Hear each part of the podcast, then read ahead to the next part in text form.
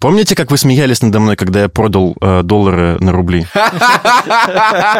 Смешно? Пацаны, смешно, скажите? Но я откупил их потом обратно, к сожалению. Теперь смешно. Теперь, Паш, смешно.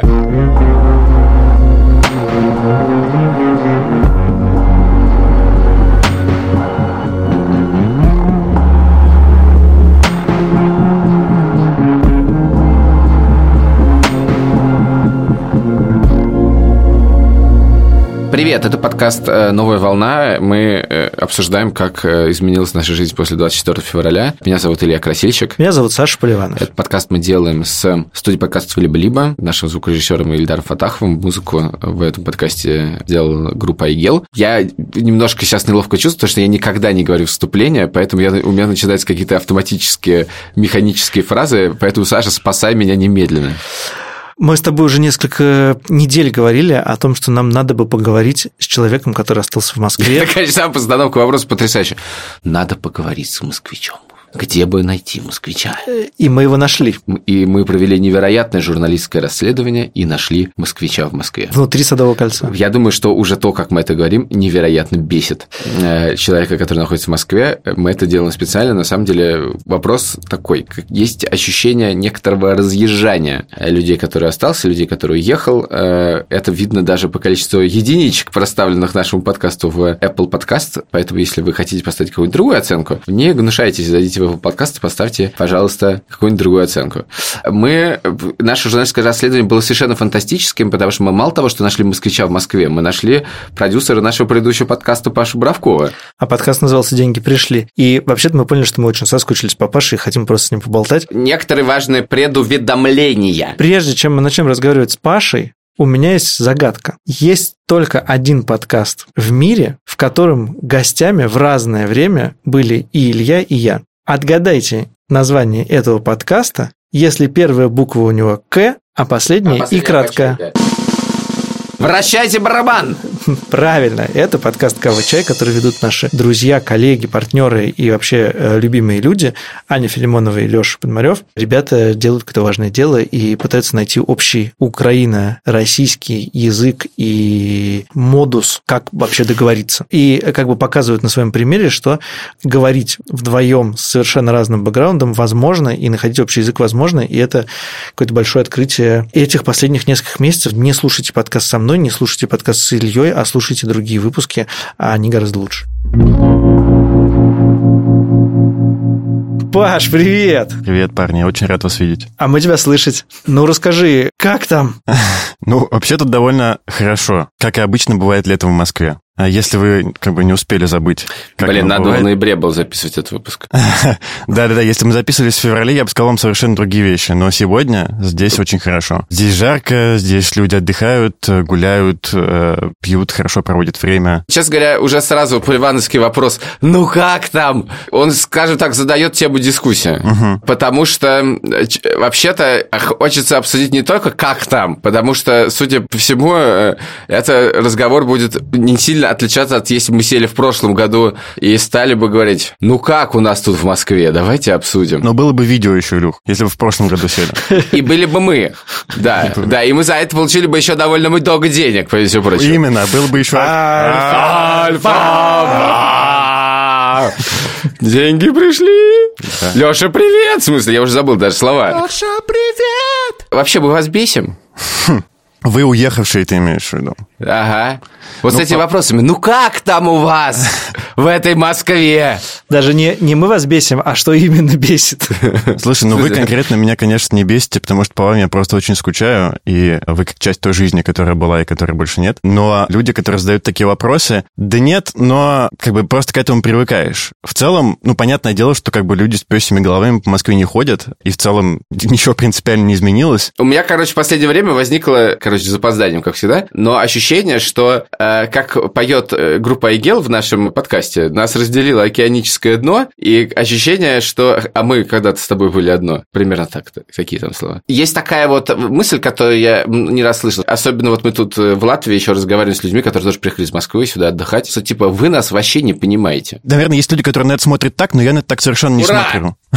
Если ты так. хотел получить какую-то легитимизацию этого, то вот, мне кажется, это полный фуфел. Ну, конечно, те же самые люди. Более того, каждый человек, с которым я разговаривал, который уехал из моего близкого круга, ну, он вообще-то страдает хочет вернуться, и как бы все, все понятно. Ну, как бы есть, очевидно, очень разные причины, почему люди покидают страну. Кто-то там, значит, боится, и тут мне нет никаких вопросов, и все понятно, и мне очень жаль, что эти люди не могут вернуться в страну, э, которую вообще-то там любят или любили. Но есть люди, которые уехали просто не понимая, зачем они это сделали, таким как бы импульсивным рывком. И тут у меня к ним вообще довольно странное отношение, потому что, с одной стороны, я понимаю желание сделать что-то здесь и сейчас, и как почувствовать эту агентность, контроль своей жизни, но, с другой стороны, я вот не нашел для себя ответа на вопрос, зачем мне было уезжать э, в, в конце февраля, и поэтому я, на самом деле, в таком немножечко как бы состоянии ожидания, когда эти люди вернутся обратно, просто потому что это можно, просто потому что, на самом деле, ничего не меняется в их жизни от пребывания здесь или от нахождения там. Нам здесь кажется, что как будто бы разговаривая с москвичами,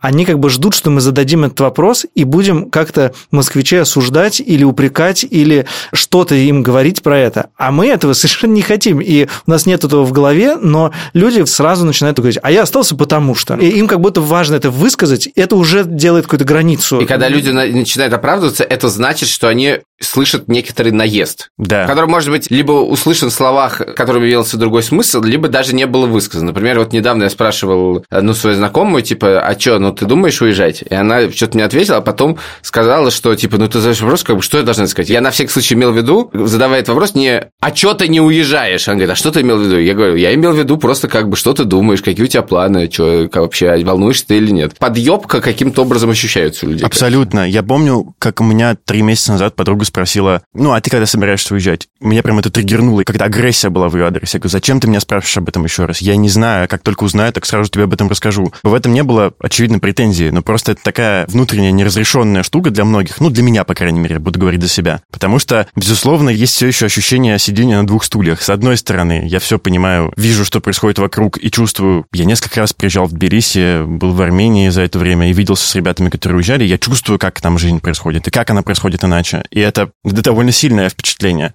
А с другой стороны, я думаю, ну да, хорошо, можно уехать. И, а что дальше-то делать? Из-за того, что нету четкого, понятного эмоционального фона, то этот вопрос, он постоянно подстегивает меня к этой внутренней дискуссии. К людям, которые уехали, нету у меня, по крайней мере, совершенно никакой претензии. Напротив, есть некоторое э, даже, знаешь, типа уважение. Вы это решение приняли. Да, за кого-то это решение приняло государство, за людей, которые работали в медиа, там, и то, и все, и пять десятое. Не знаю, за кого-то это решение приняли, может быть, работодатели, которые подкинули классную возможность уехать. Но кто-то это решение принял вполне себе самостоятельно. Люди уезжают и принимают это решение на основании каких-то внутренних собственных желаний, не всегда под действием внешних обстоятельств. И в таком случае я испытываю очень большое уважение к этим людям людям и думаю, класс, вы свою жизнь определили, вам здорово. Но я, находясь здесь, иногда ощущаю себя человеком, который это окончательное решение не принял. Конечно, когда люди принимают решение о переезде, у них есть еще, кроме того, что, э, значит, им плохо в путинской России. Угу. Скажи мне, если я не прав, ну, мне кажется, что ты тоже начинаешь немножко оправдываться, как будто бы, имея в виду, блин, ребят, отъезд – это не единственный способ сказать, что я против. Если люди уезжают, это не всегда политическое высказывание, что как будто бы, э, как бы это разговор о том, что ты остался, это значит, что ты поддерживаешь, Вопрос, который, разумеется, мы не задаем на самом деле. Ты прав, конечно. И это не всегда попытка оправдаться, тот мой монолог, который я только что сказал. Mm-hmm. Но подтекст такой, конечно, есть. Типа, уезжая, это, с одной стороны, твое человеческое решение, а с другой стороны, некоторый твой жест. И тут все, вопрос к тебе нет. А оставаясь, вопрос к тебе есть. Ну, разумеется, как бы эти вещи нужно разделять. Я как бы для себя вот принял, что даже находясь здесь, я могу делать что-то для того, чтобы, ну, чтобы бороться, но, по крайней мере, реагировать на ситуацию, делать хорошие дела для людей, которые пострадали. Да, это все равно, все равно это возможно. Просто здесь это как бы немножечко сложнее, потому что все равно я чувствую себя ну, конформистом, что ли, понимаешь? Видимо, в принципе, в сознании людей возник знак равенства между уехать и высказаться против. Что вообще-то не очень Правда? Совершенно да, ложная как это... бы идея. На этом строится конфликт, который заключается в том, что те, кто остались, с одной стороны, чувствуют, типа, мы не уехали, и как бы чувствуют претензию, значит, мы вроде как не высказались таким образом, а с другой стороны смотрят на тот же самый Тбилиси и говорят, блин, ребята, а вы в чем высказывание-то заключается? Вы живете нормальной жизнью и все. Абсолютно. Вот. Приезжая в Тбилиси, я оказываюсь в очень таком живом, витальном городе, в котором люди живут хорошую жизнь, проводят классно время, ходят друг к другу в гости, встречаются. Я такой, так, э, ну это здорово, я понимаю, почему вы ехали, но кажется, вот здесь нет никакого политического подтекста вообще совершенно. Слушай, а есть какие-то фразы и маркеры, которые э, раздражают в людях, которые уехали? Я тут недавно из текста вычеркнул какой-то пассаж о том, что мы выбрали свободное существование, что-то такое от иммигрантов. Или, например, вот это высказывание «я не хочу платить налоги в России», потому что оно на самом деле как будто бы обвиняет людей, э, тех, которые остались в России, что они вот платят налоги в России России, и на эти деньги строятся танки. Есть что-то, вот, что ты думаешь, блин, уехали и учат нас жить? Бесит то, что, оставаясь в стране, ты не можешь себе позволить тех жестов, которые люди могут себе позволить, уехав. Угу. И дальше, когда люди, которые пишут такие посты, которые рассказывают про свои такие действия, там всегда такая риторика, что типа, а ты чё? А ты не можешь ответить, потому что ты не можешь не платить налоги, ты не можешь как-то активно высказываться против того, что происходит. Ты не можешь, не знаю, работать в медиа или там в тех компаниях, которые сейчас помогают украинцам, беженцам и всем, кто пострадал. Угу. Ты просто не можешь этого делать. Это просто вопрос безопасности. И в такой ситуации это просто нелегитимное сравнение. Мне приходят на ум какие-то конкретные люди, от которых я, кстати говоря, в какой-то момент просто отписался, потому что я понял, что ну, я больше не могу эту риторику воспринимать. Как бы человек, мне кажется, просто потерял это ощущение жизни в России сегодня. Оно ужасное, оно довольно несимпатичное, но, блядь, оно такое, к сожалению. В общем, есть некоторые люди, которые ведут себя гиперактивно, призывают к решительным действиям, к, к отказу от сотрудничества с э, российским государством и всем, кого можно назвать коллаборантами, хотя, ну, это примерно любая компания в России сейчас. И тогда мне просто странно, типа, а чего в России-то осталось делать? Угу. Мне это все понятно, но но, разумеется, все эти вещи воспринимаешь через себя. И я все это продумывал много раз. Я ломался о собственный опыт. Но выбор жизни в Москве не с 24 февраля, а гораздо раньше. Он всегда был таким разменом. То есть ты получаешь свой дом, клевый город, все это, и он, кажется, остался таким. Не могу проверить, к сожалению. Но взамен этого ты отрезаешь от себя какой-то кусочек свободы. И поскольку ты отрезаешь от себя какой-то кусочек свободы, ты, чтобы с этим нормально мириться, ты как бы вытесняешь из себя этот кусочек свободы. Я сейчас говорю говорю, for the record, про себя. Ты можешь объяснять в голове, что ты с ней ни хера не миришься, да, то есть ты как бы говоришь, это пиздец, и даже публично говоришь, это пиздец. Но как бы это мой дом, спасибо, да. Вот. Почему меня ломается вот то, что ты говоришь, потому что для меня это некоторое как бы... А потом мы пришли к 24 февраля. И у меня вот эта логика сломалась 24 февраля, когда я понимаю, что я не могу как бы так. У меня не получается эти два мира разъединить, они у меня соединились. И mm-hmm. когда они соединяются, я не могу воспринять Москву, которая живет уже сейчас сейчас она живет просто законодательно таким образом. То есть, да, раньше как бы, ну, можно было, в принципе, гораздо больше высказать. Сейчас это просто реальный срок. Я именно для себя не могу сложить это в единую картинку, как так можно жить. Это очень жестокий вопрос, потому что это, ответ на этот вопрос нет не уехавших, не оставшихся, но про это, мне кажется, важно говорить. А именно, а в этом есть какая-то, ну, понятная перспектива, какой-то понятный выход куда-то, понятная стратегия, вот к чему может привести такая жизнь в Москве. Это говеный вопрос, потому что если задать такой вопрос вопрос мне про миграцию, у меня не будет на это ответа. Угу. Ну, это говенный вопрос, но он говенный не потому, что... Потому что ситуация такая. Мне кажется, что как и у тебя, так и у меня все горизонты планирования как бы слопнулись до полугода. У меня была какая-то раньше иллюзия будущего, что я могу планировать на там 3, 4, 5 лет вперед. Вот там, не знаю, работку сменю, там, тыры квартирку куплю, там, машинку, там, тыры А сейчас я понимаю, что я нахожусь в состоянии, где я могу планировать там месяцем. Как бы я нахожусь в, в жизни здесь и сейчас. Я думаю, посмотрим, что будет через полгода. Я очень понимаю эту идею про э, внутреннюю миграцию внутрь Садового кольца, которую мы совершили там 10, 12, 15 лет назад, в зависимости от возраста. И вот у меня была такая история. Мне позвонила сестра, сестра живет в Милане, и сказала, Паш, ей нужно было приехать типа в Россию, знаете, чтобы сделать загранпаспорт. И она такая, Паш, ну как бы я боюсь, мне страшно, я вообще не понимаю, как там ты находишься, как ты можешь среди всех этих людей. И она говорит, почему ты остаешься, почему ты не уезжаешь? Уезжай, пожалуйста, я прошу тебя. Я, честно говоря, даже немножко опешил, я не ожидал такого вопроса совершенно. Для меня это уже какой-то был ну, как бы ткань жизни. И я тогда подумал, блин, ну ведь действительно я отгородился от остальной России довольно давно. Именно вот этим самым так называемым Садовым кольцом. Мгм. И сейчас все стало, сука, в сто раз как бы острее и радикальнее, но вот эта привычка не объединять себя со всей Россией, она как будто бы осталась. И рефлексы остались. Логика та же. Да, это же да, да, все та же рефлексы остались те же Москва в самые, этом смысле абсолютно. никак не изменилась. да. Абсолютно, абсолютно. Изменились только обстоятельства. Например, а, вот вы говорили про то, что, ну, ты, ты говорил, что вот, типа, нельзя что-то говорить, а, и как бы свобода слова прям радикально сократилась. Это само собой, но я никогда не был очень публичным человеком, и я там мог сказать что-то в своем инстаграме, но у меня там 300 подписчиков, come on. А когда да, речь идет просто про быт, мне неприятно стало общаться с людьми, которые не разделяют мою точку зрения. Общество пиздец как радикализировалось. Это просто, сука, очень странное ощущение. Я уж не говорю про семью, где там есть тоже как бы, члены семьи, которые не очень, э, ну, короче, не очень понимают. Я правильно услышал твою мысль, что разделение уехавших и оставшихся, оно для нас как бы очевидно, а на самом деле этих разделений гораздо больше. Ми- Мир э, э, после 24 февраля разделился на большее количество фракций, да? С этими я раньше мог общаться и находить общий язык, а теперь не могу. Как будто бы просто твой мир сжался, и он сжался не только по признаку уехал, остался, а и по какому-то еще другому. Да, собственно, абсолютно так. Как бы эта идея «уехал и остался», она ложна в любом контексте. Разумеется, человека я при- принимаю или не принимаю, оцениваю вовсе не потому, уехал он или нет, а потому, что он думает, что он делает, какой он человек. То есть все, в принципе, так, как, как и было раньше. Просто теперь это все, во-первых, стало значительно острее восприниматься, что он делает, что он не делает, что он говорит, что он не говорит. Люди, которые используют эфемизмы типа спецоперации, турбулентное состояние и все этой поебения в личном общении со мной вызывают у меня просто дикое раздражение. Я не понимаю, зачем они это делают, и с этими людьми я разговаривать отказываюсь. А много, да, такого? Ну, у меня есть такие друзья, которые вдруг неожиданно, я вижу, что во время разговора раз человек подменил слово, два подменил, три подменил, я такой, блядь, в чем, в чем дело? Объясни, почему ты? Человек мне говорит, ну, понимаешь, я просто решил, что э, и как бы всей правды я не знаю, поэтому я не буду говорить каких-то, я думаю, чего? Мы просто с тобой друзья, общаемся, называй как хочешь. Такой есть. У меня есть такие два или три человека знакомых, которые вот, м, ну, короче. Вот, и это, ну, прям стало значительно острее восприниматься.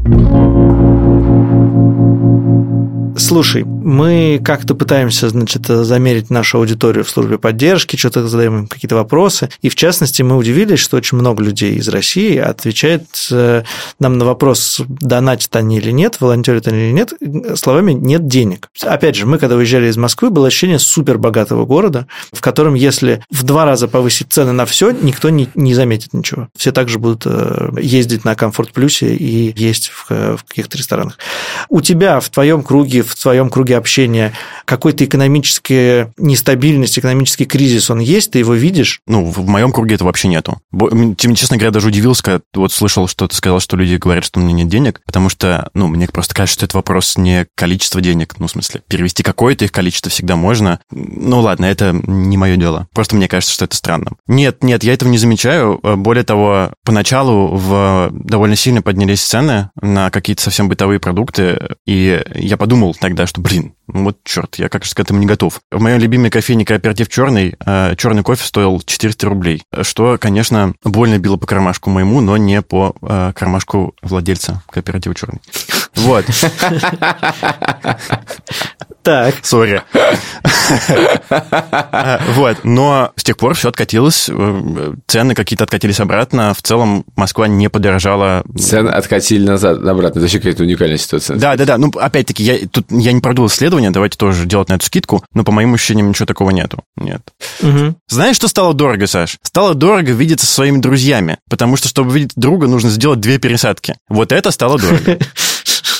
Да. Это действительно... Но я бы даже сказал, что это проблема и в эмиграции так работает. Да? Ну, у вас же там как-то... Нет? Я думал, все по-другому. Но у нас тоже Запад загнивает, знаешь, инфляция. В смысле, билет в один конец из Тбилиси в Ригу, например, сейчас стоит 1000 долларов. Ого! А билет в один конец из Риги в Ньюкасл стоит 7, 7 долларов. долларов, да. А!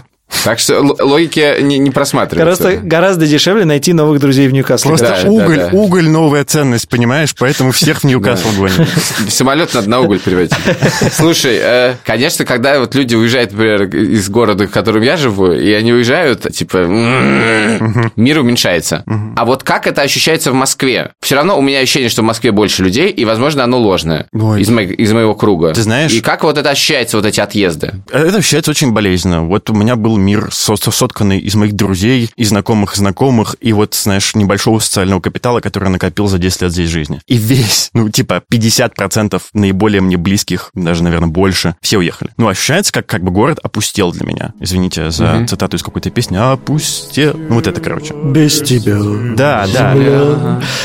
Земля. Это я почувствовал особенно, когда приехал в Тбилиси. Количество людей, которых я мог бы встретить в Москве в мирное время, и количество людей, которых я встретил в Тбилиси в марте, а в апреле, примерно такое же. Но Тбилиси несоизмеримо более маленький город, и как бы люди там связи значительно плотнее, и встретить человека просто, во-первых, проще, а во-вторых, угу. ну, все были явно настроены и до сих пор настроены на контакт с людьми. Всем хочется объединяться, всем хочется этой близости и какой-то, ну, человеческой теплоты. Москва вообще про другой город. Ну, то есть, конечно, если ты живешь там на Покровке, то шансов встретить своего приятеля. Он какой-то, но в целом не очень большой. Более того, выдернуть человека, чтобы встретиться с ним вечером, это некоторое дело в Москве, согласитесь. Люди не такие, как бы легкие на подъем, давай позавтракаем вместе. Ну, давай, у меня там есть свободное окошко через три недели в среду утром. И в этом mm-hmm. смысле Москва, во-первых, опустела, а во-вторых, осталась такой же холодной и пустой, какой была. Вот, просто теперь это чувствуется прям, ну, совсем жестко. То есть еще холоднее, еще пуще, пустее. По моим ощущениям, да. Я, тут важно, что я говорю за себя. Я вижу, как люди... Э, как бы, при этом есть люди, у которых в жизни вообще ничего не изменилось. Э, это, да, это, вот это, это вообще дикий я... когнитивный диссонанс. Знаете, в Москве полная посадка в рестиках. Ну, как и как бы завещал Оксимирон. Все, люди сидят, чувствуют себя хорошо, пьют, веселятся. В инстаграмах люди вывешивают сторисы про то, как они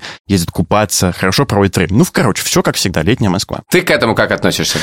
О, иногда меня это жутко триггерит. Иногда я думаю, слава богу, люди, живите хорошей жизнью, все правильно вы делаете, как бы испытывайте счастье. Но здесь я различаю. Есть люди, которые я знаю, что понимают. Я знаю, что они три месяца назад высказывались против, я видел этих посты. Я знаю их лично. И я знаю, что они как бы в моей лодке, и им херово, но в Инстаграм они это не транслируют. А есть люди, которые просто в состоянии отлета и полного непонимания. И это тоже понятно. Когда, не знаю, в начале марта человек вывешивает фотографию, какой коктейль выбрать на вечер. Ты думаешь, блядь, ты чё? Ну. Не, ну там я просто, я вот как видел коктейль, я просто сразу отписывался. Да, Сейчас да, я да. Сейчас перестал это делать. Там ну, я просто, это было чистка ленты, да. Абсолютно. Но это, знаешь, некоторый типаж людей. Я не хочу, опять-таки, тут всех как-то под одну гребенку равнять, но это какое-то мое восприятие мира. Вот и, и, и это видно. Часто бывает, человек, ну, вот разделяет какие-то мои ценности, понимает, или все-таки, ну, никакой боли там нет, никакого страдания нет, и как жил, так и жил. И вот когда приходишь посидеть на веранду вечером с подругой, и я вижу, что вокруг э, люди более или менее моего круга, это воспринимается довольно легко, это легко понять. Места такие выбираешь, ты, в принципе, понимаешь. То я с этим, как бы, окей, я вижу, что людям тоже нужно отдохнуть, выдохнуть. Жизнь идет. Я хочу, чтобы люди чувствовали себя хорошо, в конце концов. Но когда я вижу, что это на открытие нового рестика собирается 200 человек тусовки, и среди них половина просто заядлых московских тусовщиков, которые, в принципе, как жили, так и живут, да, меня это триггерит. Я испытываю какую-то злость и, может быть, ненависть. В твоем круге приехали люди обратно? Ну, вот в моем ближайшем кругу нет. То есть среди моих друзей, но это просто очень узкий круг. А вообще, да, конечно, конечно. Где-то в мае, получается, большое количество людей стало возвращаться. Ну, потому что я видел, как люди уезжали, типа, буквально с голой жопой, простите. Я видел какое-то сообщение от своего приятеля в Инстаграме, «Э, ребят, кто в Стамбуле, дайте теплую куртку. Я подумал, блин, ничего себе, быстро ты покинул страну, если даже так получилось. Ну, многие люди уезжали просто, чтобы пересидеть, просто чтобы переждать. Я не очень понимал тогда этой идеи, но явно эти люди тоже как бы разочаровались в этой идее. Мне иногда хочется подумать о том, что кто-нибудь проведет исследование о том, сколько денег сожгли вот эти люди все, э, которые уехали, потому что это же феноменальное количество. Люди, э, там у людей был, например, я не знаю, на субботу э, рейс, они его отменяли за дикие деньги, чтобы улететь в среду. Абсолютно. Там, Помните, как вы смеялись надо мной, когда я продал доллары на рубли? Смешно? Пацаны, смешно, скажите? Но я откупил их потом обратно, к сожалению. Теперь смешно. Теперь Паш, смешно. Но когда я срочно покупал доллары по курсу 120 через крипту, а потом... Э, ну, короче, все известно, что было потом. Это, конечно, тоже полное безумие. Слушай, э, по ощущениям, больше уезжает или больше приезжает? Больше уезжают, конечно. Просто сейчас уезжают по-другому. Если в первые месяцы люди уезжали ну вот, как я описал, как Ну да, без панический куртки, отъезд, да, да. то сейчас люди уезжают те, которые в первые месяцы подумали, так, кажется, здесь нам больше ловить нечего, давайте готовить свою жизнь э, к отъезду, и это такие более, более, Более обдуманные умные. решения, да, это люди, Ага. которые нашли себе работу за границей, это люди, которые начали учиться или, ну, как-то спланировали свое будущее вперед, и таких среди моих друзей м, еще человек 5-6, а у меня не так много друзей, напомню. Интересно, насколько это массовая такая штука? То есть это как десятки процентов, больше... Ну, я имею... Понятно, что это не социология, но вот Ну вокруг да. тебя это как бы сколько? М. Сколько таких людей, которые прям планируют уезжать? Я думаю, что это типа процентов 10-15 людей, которые вот в течение ближайшего полугода уедут из страны. Ну, судя по тому, что рассказывают мне, мне эти люди, хвост будет еще длиться полгода, точно. Я чувствую, что я совершаю какую-то фатальную ошибку. Вот ваш звукорежиссер и наш звукорежиссер Ильдар Фатахов в какой-то момент сказал мне э, в, в начале марта... Его сейчас тут нет, поэтому можно обсудить. Давай. А, супер. Он сказал, что в начале марта... Это шутка. Он здесь. Он сказал, что в начале марта испытывал ощущение, что если я не уеду, я, то я совершу самую большую ошибку в своей жизни. Все мысли последние сутки о том, что скоро введут военное положение и что я совершаю величайшую ошибку, возможно, в своей жизни, что не принимаю никаких решений по поводу отъезда из страны. Вот у меня есть какое-то подобное чувство, только растянутое во времени. У меня нет такой как бы острой боли, но всегда есть эта мысль как бы сзади, типа, чувак, чего ты ждешь? Ради чего? Зачем? Почему ты не делаешь что? Почему ты... Ладно, ты не ехал сейчас. Почему ты не думаешь о том, как уехать через год, через два? Обрати внимание, что делают люди вокруг. Ильдар, а у тебя изменился как-то взгляд за это время? Мне жена сказала вчера буквально или позавчера, что у нее стало отлегать, Ага. и она потихоньку начинает скучать по Москве, по родственникам, по России. У меня такого точно нет. И я такой прям не-не-не-не-не-не. У меня, конечно же, не так сильно пестрит эта мысль по поводу опасности, как она пестрила у меня в начале марта. И когда я боялся, что если я сейчас не сбегу, то уже никогда не смогу. Сейчас это тоже немножко все как-то поспокойнее, но я от этой идеи не отказываюсь. Я по-прежнему думаю, что если я сейчас поеду менять там загран или еще куда-то, то, ну, как бы двери схлопнутся. Для меня это как будто что-то иррациональное. Да. а здесь, мне кажется, очень разумно. Не, ну проблема же этого года заключается в том, что иррационально оказалось рациональным. Ну Вот да. Поэтому невозможно теперь отличить фобию от нефобии. Да. Слушайте, знаете, еще какая интересная штука? Вот вы поговорили со мной о том, как, оставаясь здесь, как я воспринимаю людей, которые уезжают, но я же выезжаю за границу. Вот я был в Тбилиси, в Ереване и общался с местными людьми. Я познакомился с, э, с девушкой, когда был в Тбилиси, и довольно быстро как бы разговор перетек в русло политическое и всякое такое. И э, я почувствовал, да, вот это странное чувство, когда ты говоришь, я русский. Все такие, ага, понятно. Ну да, мы никогда типа не вкладывали в это никакое значение. Русский, русский, что это вообще значит на самом деле? Что, что я родился в России, вот что это значит, и все. Что якобы все, реально, на этом ограничивается моя русскость. Ничего я никого не поддерживал, просто так. Вот. Но как бы людям по другую сторону это, разумеется, не объяснишь. С одной стороны. А с другой стороны, была такая интересная деталь. Я говорил с девушкой, вот грузинкой, и она была очень глубоко погружена в российский политический контекст. Она знала, кто такая Политковская, знала про дела Навального, знала про митинги, которые там были, знала, кто такая Шульман. Ну, разумеется, знала, как там примерно протекала карьера Путина. Я спросил у нее в какой-то момент, слушай, а как так вышло, что ты такой информированный человек? Почему так? И она говорит, ну, братан, это вопрос моей безопасности просто. Ну, Как бы живя в Грузии, тебе нужно знать, Мгм. что происходит на территории России. И я подумал, вау, видимо, я, у меня действительно есть какое-то имперское мышление. Я никогда в жизни об этом не думал. Я никогда не подозревал, что вообще-то люди вокруг живут так. Опрос «Откуда ты?» Ты, если ты не вы- выходишь из дома... Перестал быть светским, я бы так Он, сказал. во-первых, абсолютно перестал быть светским, а во-вторых, он возникает там по, ну, не знаю, сколько-то раз в неделю или в день, я не знаю. И это вопрос, который сразу, как бы, тебя спрашивают, а ты из России или из Украины? И тебя как бы сразу так, оп! Я когда был в Тбилиси недавно, я ровно как Саша стал отвечать таксистам, что я из Латвии. Ага. Это Пиздец, это я очень даже так делаю иногда. Ну вот А я, я есть, когда я был в Турции, я говорил, что я из э, Грузии. Когда я был в Польше, я говорил, что я из Латвии. Э, в смысле, у меня масса вариантов. Где-то я могу сказать, что я из Израиля. У меня, ну я в месте, где я обычно нахожусь, там все-таки так не пройдет, поэтому я я говорю, я из Москвы. Но я уже, ну, у меня уже есть столько за этим вариантов фраз, что можно сказать. Мгм. Нет, еще можно говорить... Я иногда, Еще иногда есть- когда меня особо неловко, я говорю, ну, у меня там уголовное дело. Козырь. еще Ага. есть хорошая формула «я родился в России». А переехал когда? Я говорю, в начале марта. Ну, Да, да, да, нормально. это всегда второй вопрос, который расставляет все точки над «и». Да. У нас был несколько выпусков назад выпуск с нашей подругой э, Дианой, которая жила В в Украине. Украине, потом э, жила в Берлине, потом снова вернулась в Украину.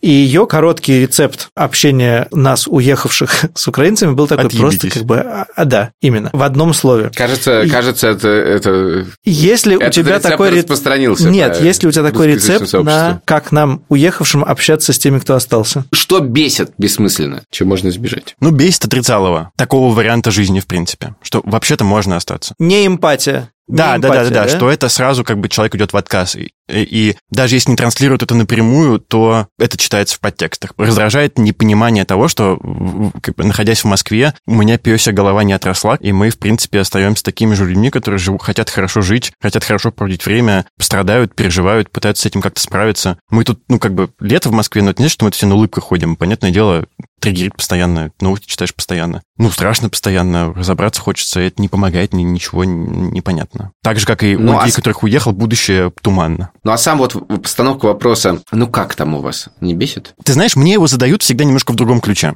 Мне задают его с такой тоской внутри. Типа, ну как, С тоской, в смысле, по, по тому, что сам любишь? Да, да, с тоской Мгм. по родным, с тоской по катанию на велосипеде по Москве, с тоской по собиранию грибов, с тоской по березкам, которые все понимают, знаете, вот эти белоствольные. И это, не разумеется, никакой агрессии меня не вызывает. Ну, это, конечно, не может бесить, да. Ну, хорошо. Паш, спасибо, тебе Спасибо большое. тебе. Я очень рад был тебя видеть. Я, правда, по вам жутко соскучился, пацаны. Надо сказать, это честно. Хочется сказать что-нибудь типа деньги придут, деньги не придут, деньги Деньги не придут. ушли и всякое такое, но я тоже устал немножко от этих шуток. Да. Обнимаю тебя пока, счастливо, спасибо, до скорого. Все, давайте пока-пока, пацаны. Спасибо. вам. Хочешь в Москву? Нет, я по-прежнему не хочу в Москву. Ну, Вот в я, смысле, а что- я думаю, что в этом проблема. Вот то, что Паша в конце сказал, что когда тебя спрашивают, ну как там у вас, и когда этот вопрос задает человек, который хочет в Москву, это совершенно не то же самое, когда это говорит человек, который не хочет в Москву. Я думаю, что если ты скучаешь по Москве, то никакого конфликта быть не может. А Если ты не скучаешь по Москве, то тут происходит разъезжение. Ну, просто мне не очень понятно, скучаю по Москве. Мы же с тобой про это говорили. Мы скучаем по миру до 24 февраля. Вот поэтому мы реально скучаем. А приедем в Москву, и что мы там Дело увидим? в том, что мы не знаем, что такое Москва после 24 февраля. Это просто какой-то абсолютно... Не то, что это абсолютно загадочный мир, это не так, но мы просто его не видели. Да, И это да. довольно... Да, но сложно скучать, потому чего ты не видел. Сложно скучать по месту, где ты в розыске. Сложно. Да, оно явно скучает по мне. Ну, и то может быть. Слушай, я тебе хочу сказать, что мне регулярно стал сниться сон. Он такой, я в Москве или в России просто. И я такой, бля, я же в розыске. Что я тут делаю? Зачем я приехал? Какая тупость. Я же не знаю, что с этим делать. Вот этот сон мне снится регулярно теперь. Это единственное, что мне снится про Россию. Ну, вот видишь, уголовное дело... Максимальнее Вот- репрезентативная история. У, у тебя не- нет сложных решений. Ты не должен ехать в Россию. Вот и все. Ор. Это был подкаст «Новая волна». Спасибо, что были с нами, спасибо, что дослушали. Мы встречаемся каждую среду. Ставьте нам оценки в приложении, пишите в наш чат ПУФ. Вообще, чем больше какой-то активности, тем больше мы понимаем, что нам нужно на самом деле обсуждать в этих выпусках, поэтому пишите. Пока. Пока!